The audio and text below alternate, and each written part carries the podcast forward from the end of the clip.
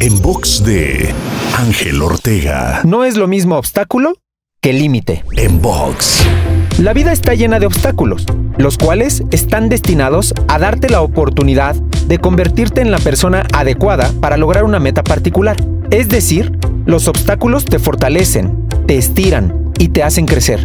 Pero un obstáculo se convierte en un límite cuando permites que éste te haga desistir y detenerte. Cuando renuncias a la lucha por superar ese obstáculo y te das por vencido, has definido un nuevo límite en tu vida.